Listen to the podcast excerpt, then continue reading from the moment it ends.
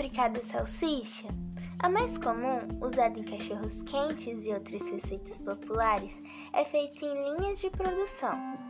Isso desmente o mito de que as fábricas de salsicha ainda são ambientes repugnantes, com sangue e gordura escorrendo por todos os lados.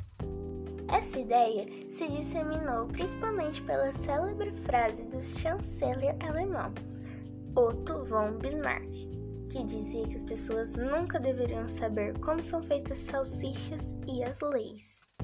Na verdade, a única parte do processo que pode afetar os estômagos mais sensíveis é a hora da escolha dos ingredientes, já que essa iguaria é feita com carne picada ou moída de qualquer pedaço do boi, porco ou frango.